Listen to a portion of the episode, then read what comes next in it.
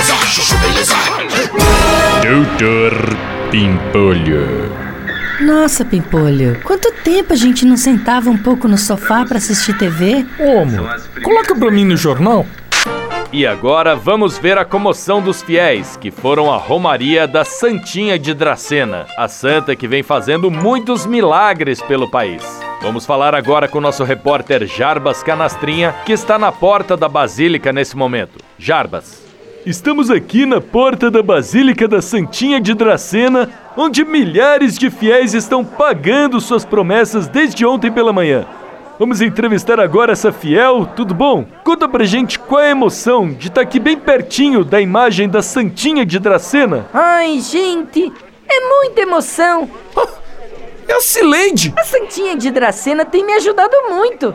É, eu tinha muitos conflitos no trabalho. Eu me sentia muito pressionada, me sentia perseguida pelo meu chefe. Mas agora, graças a Santinha de Dracena, eu tô me dando bem melhor com o meu chefe. A empresa tá melhorando. Vai se fuder, meu. Era só o que faltava. Na segunda-feira.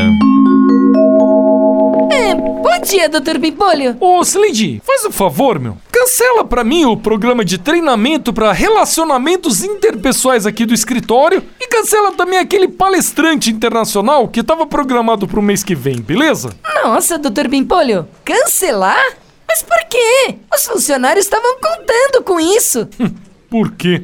A Santinha de Dracena faz a mesma coisa e não cobra nada, Cileide. Vou ficar gastando dinheiro à toa, meu. Vai se foder, pô. Doutor Pimpolho. Chuchu ouvir mais uma historinha? Então acesse youtube.com barra chuchu beleza.